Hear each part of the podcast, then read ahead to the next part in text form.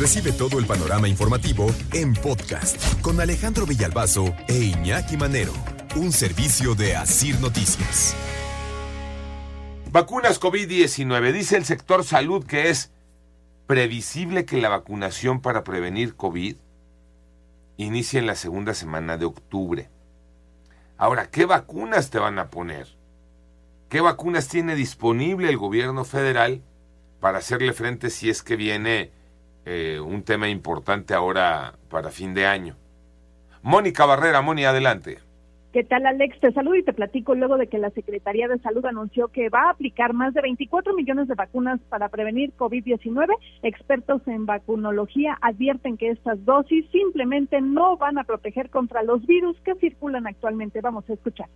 La Organización Mundial de la Salud hace más de un mes publicó que las nuevas vacunas contra COVID deberían de cubrir lo que viene siendo la subvariante de Omicron XBB 1.5, que es la más importante. Y de ahí emergen muchas más, pero que proviene de esta y, y se protege y escuchamos la voz del doctor Enrique Chacón. Él es infectólogo pediatra y maestro en vacunología. Explicó que resulta preocupante la decisión de aplicar dosis de Abdala o la vacuna cubana. Y no solo eso, entre octubre y noviembre llegarán cuatro millones más de vacuna Sputnik de origen ruso. Y ya que ninguna ha sido avalada por la Organización Mundial de la Salud, vamos a escuchar.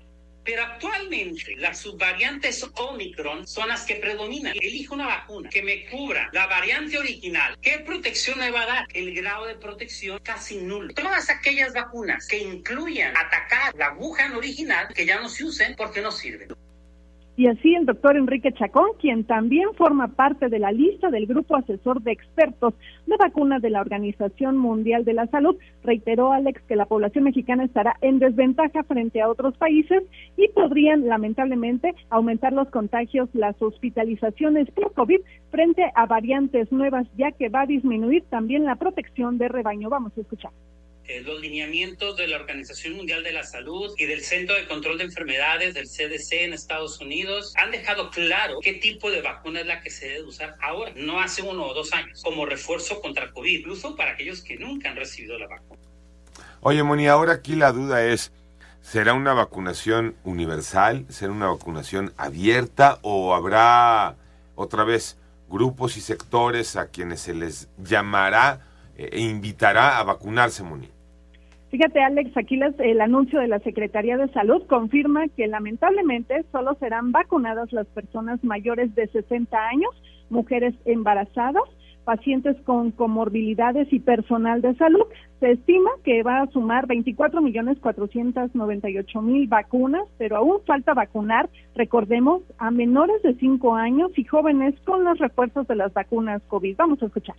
Esta es la variante original que inició la pandemia de COVID, la famosa variante o la original que se llama Wuhan, donde empezó la pandemia. Pero fue mutando y vinieron nuevas variantes, variantes nuevas. Entonces la vacuna a este nivel protegía, pero siguió mutando. Este virus tiene nuevas variantes, es una variante que sigue cambiando y Recordemos que aquí la Secretaría de Salud Federal oficialmente anunció que existen en almacén 5 millones 386 mil dosis de vacunas contra COVID-19 de la vacuna cubana Abdala. En octubre y noviembre dicen van a llegar 4 millones más de la vacuna rusa Sputnik y el resto no se especificó si será otro laboratorio, otro tipo de vacuna contra COVID, pero dicen el resto de las vacunas se va a adquirir en el mercado internacional. Alex, de panorama. Oye, Moni, pero a ver, este, sí o no a estas vacunas, eh, hablando de estas en particular, Abdalá, Sputnik, o si en algún momento aquella patria, este, pues está, ah, no queda lista. No hay este, todavía. Sí o no, Moni, porque mucha gente tiene esa resistencia. No, dice el expertos en vacunología, Alex, que no son recomendables porque protegieron eh, contra los virus originales, como dice el experto de Wuhan, y ahorita el virus ya hizo más de 30 mutaciones de Omicron y entonces ya no hay, estas vacunas que van a aplicar en octubre eh, aquí en México ya no protegen contra estos virus que están circulando actualmente, vamos a estar completamente desprotegidos. Eh, tendríamos entonces que conseguir vacunas actualizadas. Esa es eh, la clave, Moni.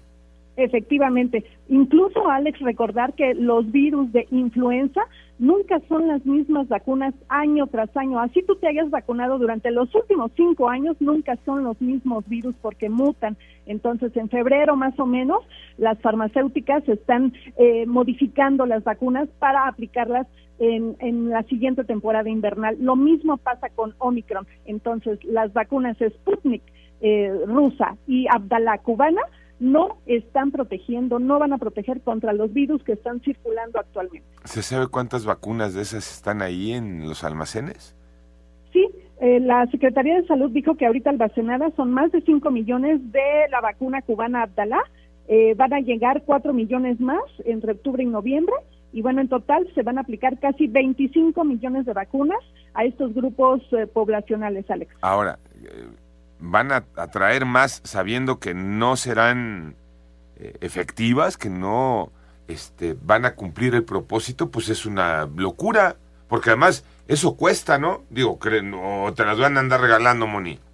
No, eh, Alex, además, eh, lo, lo malo es que ya había convenios con estos países y bueno, pues el sector salud y el gobierno federal ya no, digamos, ya no compraron más, por ejemplo, a Pfizer, que era la vacuna que originalmente se había puesto en México a los adultos mayores. Sí, pero a ver, de todos más convenios que si ya no me sirve, pues de alguna manera modificas el convenio, ah, porque si no, pues entonces nada más estás regalando el dinero.